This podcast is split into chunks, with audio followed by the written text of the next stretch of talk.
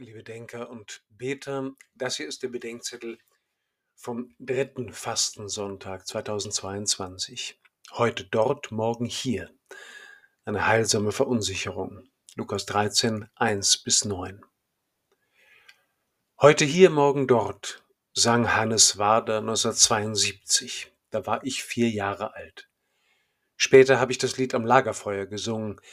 Da war der Titel schon ein geflügeltes Wort. Das Lied handelt vom Lebensgefühl eines Menschen, der angesichts der Veränderlichkeit aller Dinge immer unterwegs bleibt und heute noch nicht weiß, wo er morgen landet. Daran musste ich dieser Tage denken, denn das Evangelium dieses Sonntags dreht all das um.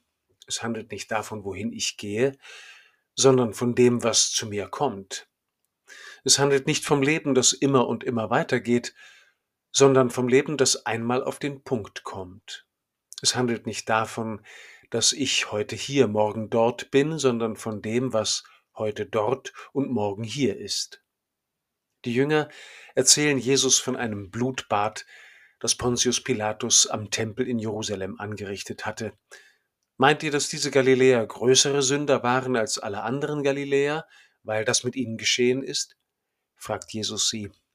Vielleicht hatten die Jünger darüber spekuliert, ob die Opfer an ihrem schrecklichen Los vielleicht selbst schuld gewesen seien. Jesus macht solchen Spekulationen ein Ende. Nein, sage ich euch, vielmehr werdet ihr alle genauso umkommen, wenn ihr euch nicht bekehrt. Es geht nicht um die anderen, es geht um euch. Was heute dort ist, kann morgen hier sein. Ihr wähnt euch in Sicherheit und seid es nicht. Das trifft das Lebensgefühl vieler Menschen dieser Tage. Krieg ist nicht mehr eine Nachricht aus fernen Erdteilen. Einschränkung von Freiheiten ist nicht mehr nur ein Zeichen totalitärer Regime und Mittelknappheit nicht mehr nur ein Phänomen in immer schon ärmeren Ländern. Vielleicht haben wir uns zu sehr in Sicherheit gewiegt. Krieg ist woanders, nicht hier. Mir ging das vor fünf Jahren so. Krebs haben andere Leute, nicht ich. Seitdem denke ich oft an Jesu Gleichnis vom Feigenbaum, der drei Jahre fruchtlos bleibt und abgehauen werden soll. Der Winzer macht sich zum Anwalt des Todgeweihten. Herr, lass ihn dieses Jahr noch stehen. Ich will den Boden um ihn herum aufgraben und düngen. Vielleicht trägt er in Zukunft Früchte. Wenn nicht, dann lass ihn umhauen. Seitdem ich wieder gesund bin, lebe ich in diesem zusätzlichen Jahr. Es ist ein Jahr der Bekehrung.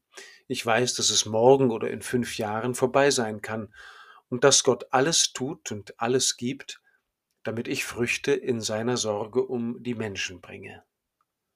Heute käme mir das allzu jugendliche Wandervogellied von Hannes Wader nicht mehr über die Lippen. Irgendwann ist auch mal Schluss mit heute hier, morgen dort. Und zwar dann, wenn das, was heute noch dort morgen schon hier ist. Dann will ich mich dankbar an Gottes Treue halten, die eben doch bleibt, auch wenn hier meine Zeit zu Ende geht.